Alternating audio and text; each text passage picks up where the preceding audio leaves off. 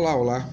Eu sou Sebastião Marques, professor de Ciência Política, e nesse podcast vamos falar sobre separação dos poderes.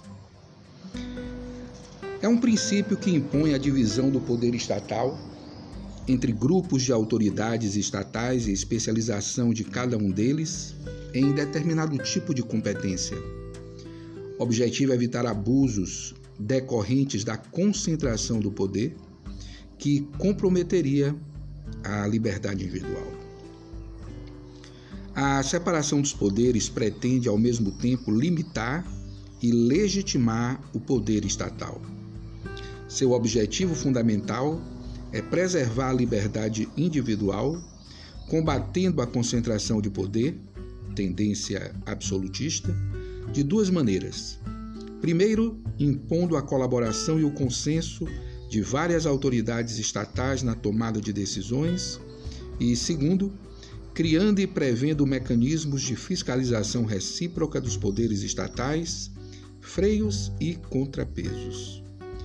Outro objetivo é a legitimação do poder estatal, isto é, o aumento de seu grau de aceitação junto à população, a especialização de cada autoridade em determinada atividade melhora seu desempenho e permite sua estruturação de acordo com as respectivas necessidades funcionais. Sobre a origem do princípio, há controvérsias. Apontam-se como idealizadores Aristóteles, Locke e principalmente Montesquieu. A leitura dos respectivos textos indica que nenhum desses pensadores esboçou um esquema de organização estatal semelhante à separação de poderes orgânica e funcional que conhecemos atualmente. Na verdade, esse esquema foi elaborado gradativamente na experiência institucional das revoluções de finais do século XVIII, que levaram à criação das primeiras constituições rígidas e escritas nos Estados Unidos e na França. A doutrina alemã de finais do século XIX delineou com clareza o conteúdo jurídico da separação dos poderes, baseando-se em quatro ideias fundamentais o poder estatal é unitário, pois emana do titular do poder constituinte. O poder estatal é dividido em funções que se diferenciam claramente em razão de sua finalidade e forma de atuação. Devem ser instituídos grupos de autoridades estatais, poderes, cujo número deve ser igual ao das suas funções estatais. A cada poder deve ser atribuída a respectiva função. O poder legislativo exerce a função legislativa e assim por diante. Essa é a separação orgânica, formal, subjetiva dos poderes que impõe a correspondência entre órgão e função. E por fim, cada poder deve se organizar e atuar de maneira autônoma, evitando-se as interferências dos demais. Esse é o princípio da independência orgânica, que também conhece uma série de exceções no intuito de criação de freios e contrapesos. Exemplos: os ministros do STF são escolhidos por representantes dos dois outros poderes. Artigo 101 da Constituição Federal. E o presidente da República é julgado por crimes de responsabilidade pelo Legislativo com participação do Judiciário. Artigos 52, 85 e 86 da Constituição. Essa abordagem da separação dos poderes continua sendo aceita pela jurisprudência e grande parte da doutrina. Seu elemento central é a possibilidade de definir o conteúdo de cada função, permitindo que qualquer ato estatal possa ser classificado em uma e somente uma dessas funções. Sabendo, por exemplo, qual é a finalidade e a forma de atuação da função legislativa, podemos decidir se a competência de editar instruções normativas deve ser classificada na função legislativa.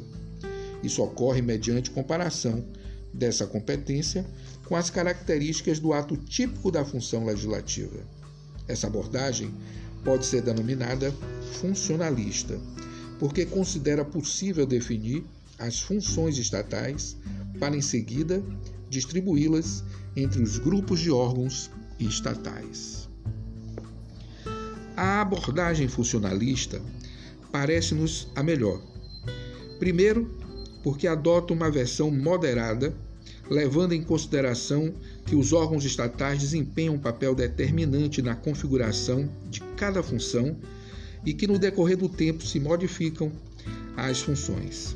Isso significa que a definição material da função não é imutável e depende parcialmente da atuação dos órgãos estatais. Podemos sugerir as seguintes definições das três funções estatais: função legislativa, criação de normas jurídicas via de regra, gerais e abstratas no intuito de regulamentar determinadas relações ou situações, vinculando os demais órgãos estatais. O ato típico da função legislativa é a lei, que pode ser definida como ato jurídico, escrito, com alto grau de generalidade e abstração, elaborado e promulgado por autoridades competentes, em virtude de previsão constitucional e conforme procedimentos constitucionalmente fixados, objetivando regulamentar a organização da sociedade, estabelecendo regras para o futuro, uma natureza prospectiva. Nenhuma dessas características é absoluta e nem todas se encontram em todas as leis. Mas quanto mais forte for sua presença, mais fácil é classificar um ato como legislativo. Função executiva atividade de concretização e implementação dos dispositivos constitucionais e legais, além da submissão hierárquica a esses dispositivos. A função executiva é caracterizada por dois elementos: o impacto concreto real de suas atividades já que no âmbito executivo os imperativos jurídicos são literalmente realizados, prestação de serviços, pagamentos, exercício de coação, o caráter não definitivo das decisões do executivo, que são passíveis do controle pelo judiciário. Por fim, a função jurisdicional, atividade que, via de regra, resolve conflitos e dúvidas sobre a aplicação do direito e apresenta as seguintes características: neutralidade do julgador garantida institucionalmente, inclusive mediante a observação de ritos processuais, possibilidade de suas decisões revestirem força de coisa julgada.